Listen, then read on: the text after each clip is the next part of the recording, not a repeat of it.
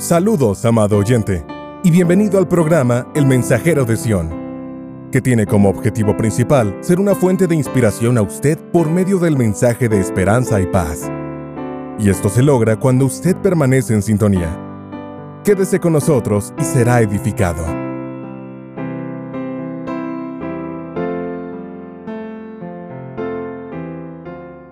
Dios bendiga, amados hermanos, y bienvenido a su programación El Mensajero de Sión.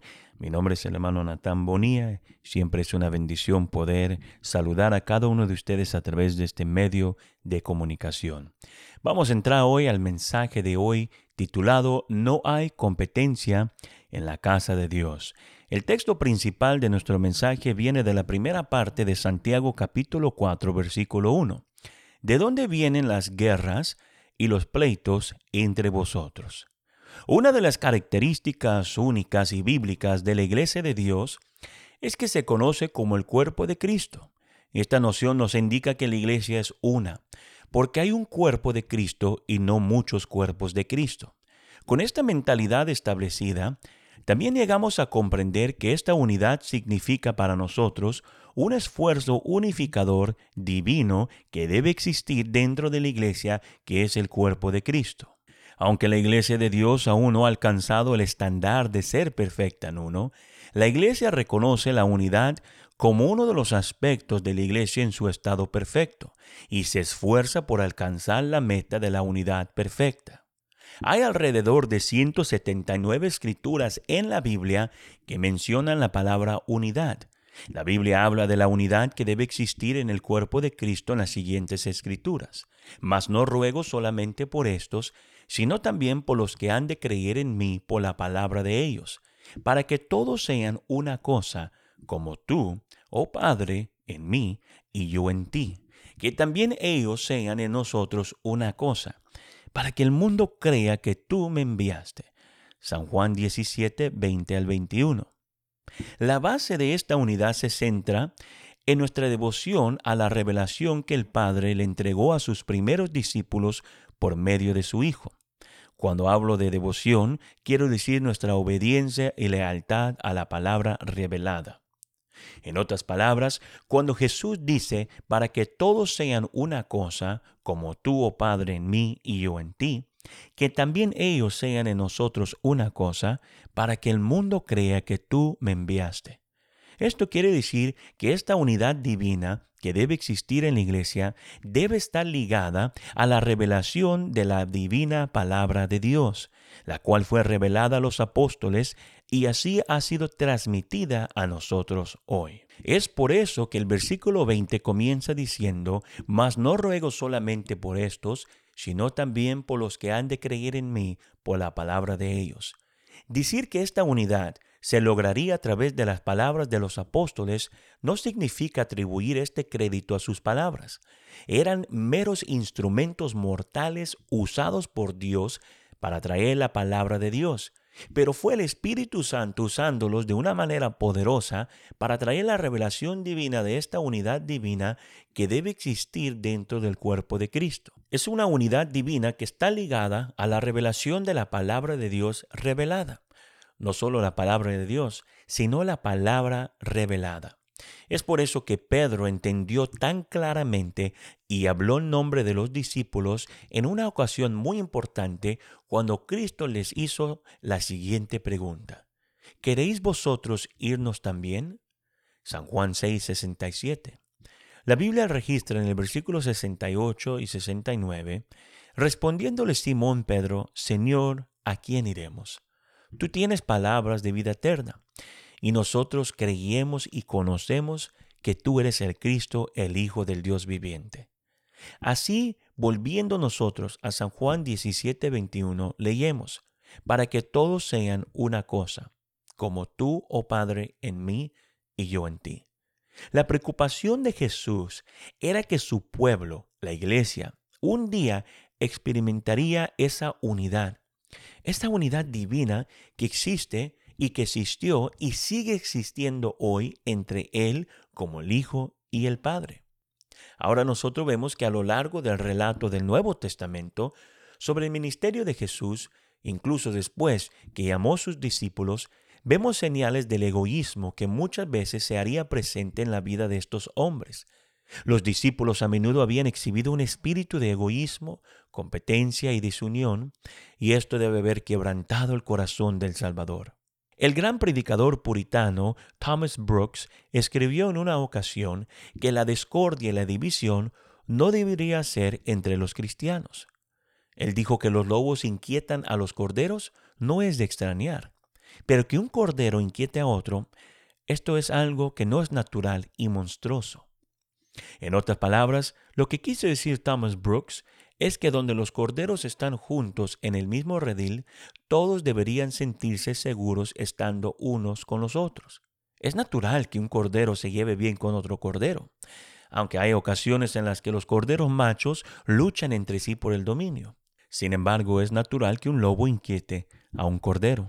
El propósito final para que la iglesia llegue a ser perfectamente una es que el mundo pueda conocer por lo tanto, la verdadera naturaleza de Dios como uno. Cuando nosotros en la iglesia de Dios podamos captar verdaderamente la verdadera naturaleza de Dios, se dice que se verá su gloria. Su verdadera naturaleza es la unidad. Así que ahora volvamos nosotros al tema principal. Santiago capítulo 4 versículo 1. ¿De dónde vienen las guerras y los pleitos entre vosotros? Santiago comienza con una pregunta. ¿De dónde vienen? ¿De dónde vienen las guerras y los pleitos? No dijo, de aquí vienen las guerras y los pleitos entre vosotros, más bien hizo una pregunta. Santiago no estaba hablando de guerras en el mundo político, secular que nos rodean, pero estaba haciendo más específico. ¿A quién se estaba dirigiendo Santiago?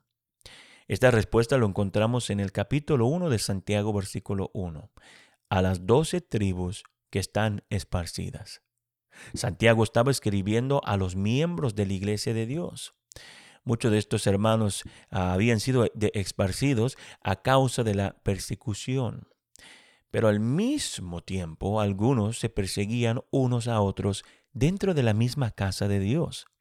En la casa de Dios estaba tomando lugar una guerra y una lucha. Y él hace la pregunta, ¿de dónde vienen las guerras y los pleitos entre vosotros? ¿Sabía que la discordia en la iglesia no es por diseño de Dios? Santiago estaba abordando un problema grave que aquejaba a la iglesia en su época. Y como líder de la iglesia en ese momento necesitaba abordar este problema que estaba teniendo un efecto espiritual en algunos de los miembros de la iglesia. El peligro que Santiago sintió fue que también podría causar no solo problemas individuales en la iglesia, sino un problema colectivo. Si seguimos leyendo nosotros capítulo 4 del verso 2 al 6, leemos que dice Santiago, codizáis y no tenéis, matáis y ardéis de envidia y no podéis alcanzar, combatéis y guerreréis, dice, y no tenéis lo que deseas porque no pides. Y en el verso 6 él dice, pides y no recibes. ¿Por qué? Porque pides mal para gastar en vuestros deleites. Y después en el verso 4, él dice, adúlteros y adúlteras, ¿no sabéis que la, que la amistad del mundo es inimistad con Dios? Cualquier pues que quisiera ser amigo del mundo, se constituye enemigo de Dios. Pensáis que la escritura, pensáis que la escritura dice sin causa, ese espíritu que mora en nosotros, eh, eh, eh, ese espíritu que mora en nosotros codicia para envidia. Miren lo que dice él. Y en el verso 6 él dice, más él da mayor gracia. Por esto dice Dios resiste a los soberbios y da gracia a los humildes. Aquí nosotros podemos ver algo muy claro en los primeros cuatro versículos, el cual Santiago está condenando los deseos eh, carnales que estaban tomando control de muchos miembros y líderes dentro de la iglesia. En el verso 1 y 2, Santiago nos dice algo muy importante. Y si nosotros tuviéramos que tomar estos dos versículos del capítulo 4, versículo 1 y 4 de Santiago, veremos y pudiéramos comprender la situación histórica real en la iglesia primitiva y la escena que estaba sucediendo y había surgido dentro de la iglesia primitiva. Los miembros de la iglesia y muchos de los líderes estaban en una hostilidad tan abierta que el estado de las cosas pudieran describirse como guerras y luchas entre ellos. Así que la pregunta de Santiago no se plantó tanto para condenar las disputas como para exponer la causa de estas guerras y pleitos en la iglesia primitiva, que existían entre los líderes. El término traducido guerras Aquí se refiere a disputas que reflejan una hostilidad crónica, mientras que el término pelea se refiere a una disputa o enfrentamiento que surge de una hostilidad temporal. En el versículo 3, Santiago dice, pides y no recibes porque pides mal para gastar en vuestros deleites. Santiago señalaba el hecho de que sus oraciones no estaban siendo escuchadas debido a sus intenciones que estaban escondidas en sus corazones. Santiago continúa diciendo en el verso 3, porque pides mal para gastar en vuestros deleites. Santiago no los estaba acusando de orar por cosas pecaminosas, sino con una intención egoísta. Oraron para promover sus propios intereses y no para profundizar su relación con Dios o para cumplir su voluntad. Tan envueltos en su orgullo y formas desinteresadas estaban ellos que no eran conscientes de la forma sutil en que la influencia de sus deseos internos había inundado sus vidas y distorsionado su vida espiritual y su liderazgo en su propia existencia. Tenemos que tener mucho cuidado en la iglesia de Dios. Tenemos que revisarnos a diario. El liderazgo puede desviarse por separado de la verdad de intención o de la verdadera intención del mensaje de la iglesia y sin saberlo, no darse cuenta de la influencia de sus deseos internos, lo que a su vez puede poner en peligro sus propias vidas. ¿En peligro de qué? En peligro de perder el favor de Dios sobre la iglesia. Esto a su vez causará guerras y pleitos entre los hermanos. Cuando esto sucede, literalmente vamos en contra de la oración misma de nuestro Señor cuando se trata de la unidad en la iglesia de Dios. Santiago entendió esto y me imagino que recordó la oración de Jesús para que la unidad divina existiera y fluyera dentro de la iglesia. Por todo esto está basada, pero todo esto lo que estamos hablando hoy estaba basada sobre una palabra y esa palabra es el orgullo. En el verso 6 vemos nosotros que dice que más Él da mayor gracia. Más Él da mayor gracia, sí. Por esto dice Dios resiste a los soberbios y da gracia a los humildes. ¿Sabía que el mundo está en conflicto con el Padre?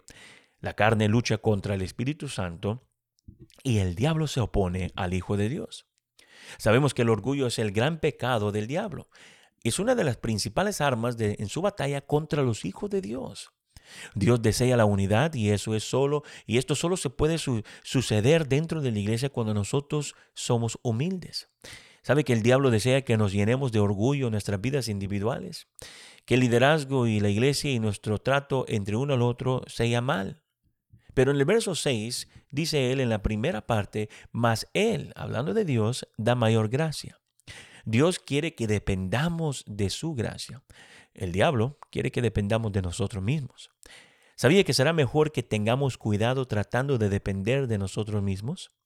La iglesia de Dios no puede depender de sí misma. Necesitamos a Dios. Todos deben tener cuidado, miembros y líderes por igual. ¿Por qué? Porque el diablo disfruta inflando nuestro ego y animando al creyente a hacerlo a su manera.